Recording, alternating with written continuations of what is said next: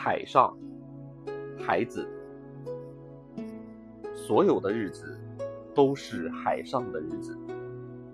穷苦的渔夫，肉割的像一卷笨拙的绳索，在波浪上展开，想抓住远方闪闪发亮的东西。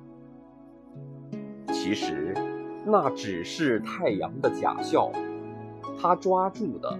只是几块会腐烂的木板、房屋、船和棺材，成群游来鱼的脊背，无始无终，只有关于青春的说法，一触即断。